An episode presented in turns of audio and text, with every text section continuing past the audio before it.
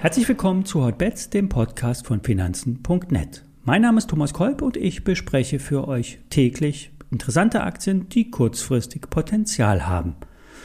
Hotbets wird präsentiert von Finanzen.net SEO, dem neuen Broker von Finanzen.net.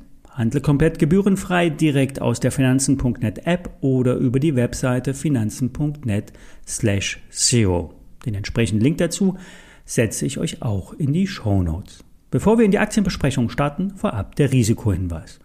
Alle nachfolgenden Informationen stellen keine Aufforderung zum Kauf oder Verkauf der betreffenden Werte dar und bei den besprochenen Wertpapieren handelt es sich um sehr volatile Anlagemöglichkeiten mit hohem Risiko.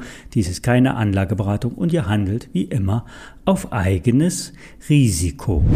Letzte Woche, gleicher Tag, gleiches Thema. Der DAX wird sich 500 Punkte bewegen. Auf Wochenbasis ist der DAX eigentlich unverändert. Ein Ausbruch nach oben hat derzeit noch nicht stattgefunden. Die Bären wurden am Freitag bitter enttäuscht. Der Abverkauf vom Donnerstag wurde rasant zurückgekauft. Was will uns das nun alles sagen?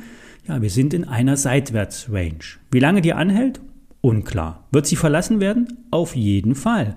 Der Deckel ist oben bei 15.700 Punkten, 100 Punkte darüber, das Allzeithoch. Nach unten ist um die 15.300 nun ein Doppelboden und eine sehr wichtige Unterstützungslinie aus einem Trendkanal auf Monatsbasis.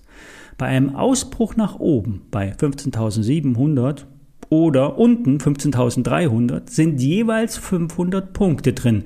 Dies lässt sich aus der Höhe der Seitwärtsrange abmessen. In der Regel werden die Indexpunkte aus dieser Seitwärtsrange nach oben oder unten zusätzlich abgetragen als Mindestziel. Es könnten aber auch noch größere Moves daraus werden. Weg vom DAX hin zu den Biotechs. Wie bereits schon ausführlich beschrieben, hängt der Erfolg von Biotech-Aktien immer direkt mit der Zulassung von Medikamenten zusammen. Manchmal dauert es ja viele Jahre bis zur Zulassung. Ein Großteil kommt allerdings nicht über die klinischen Studien hinaus. Umso erstaunlicher war nun die Zulassung eines Alzheimer-Medikaments bei Biogen. Hier wurden eigentlich keine ausreichenden Belege für eine Wirksamkeit gefunden. Angeblich gibt es aber allerdings in einer deutlich höheren Dosierung mehr positive Signale. Die amerikanische Gesundheitsbehörde hat auf der Basis Biogen grünes Licht gegeben. Der US-Konzern darf das Medikament in allen Alzheimer-Stadien einsetzen, muss aber die Wirksamkeit in den nächsten neun Jahren in Studien zusätzlich nachweisen. Einen ähnlichen Wirkstoffansatz hat die Firma Vivorion Therapeutics. Hier wird wie bei Biogen die Plaquebildung zwischen den Gehirnzellen verlangsamt oder verhindert. Die Forschung wird auf ein sehr frühes Stadium der Alzheimer-Erkrankung gelegt. Kommt es nun zu ersten positiven Ergebnissen, könnte auch eine viel schnellere Zulassung äh, für das Unternehmen erfolgen. Fakt ist, die Details kennen immer nur die Insider, aber Vivorion Therapeutics gehört auf jeden Fall schon mal auf die Watchlist. Jetzt noch ein Schwenk in die Software-Ecke. Ein Trend aus den Jahren heißt, weg von Einmalerlösen, sprich Softwareverkäufen, hin zu wiederkehrenden Erlösen aus dem Cloud im Abo-Modell. Eine Win-Win für alle. Ständiges Update, Weiterentwicklung und weniger Investitionen in der Startphase auf Unternehmensseite, also der Kunde. Auf der Softwareseite zwar erst einmal weniger Erlöse für den Entwickler, dafür eine lange Kundenbindung, stetige Erlöse aus der Cloud-Software und damit Prognosesicherheit.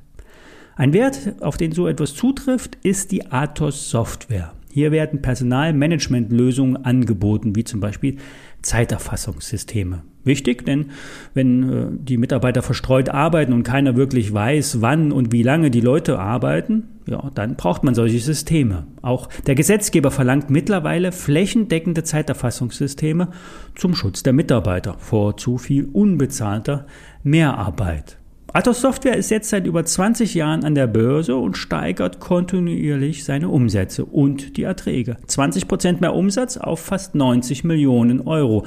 36 Prozent mehr EBIT auf 26 Millionen Euro und Marge 30 Prozent. Im laufenden Jahr ist nicht zu erkennen, dass dieser Trend abbricht, vor allen Dingen dank der wiederkehrenden Cloud-Erlöse.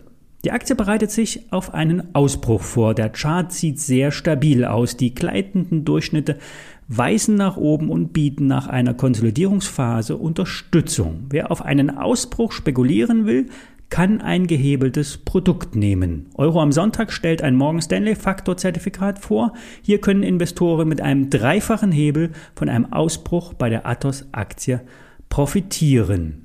Die ISIN steht in den Shownotes, ebenfalls die besprochene Biotech-Aktie und mehr News und Stories gibt's wie immer auf finanzen.net und wir hören uns auch morgen wieder. Bis dahin.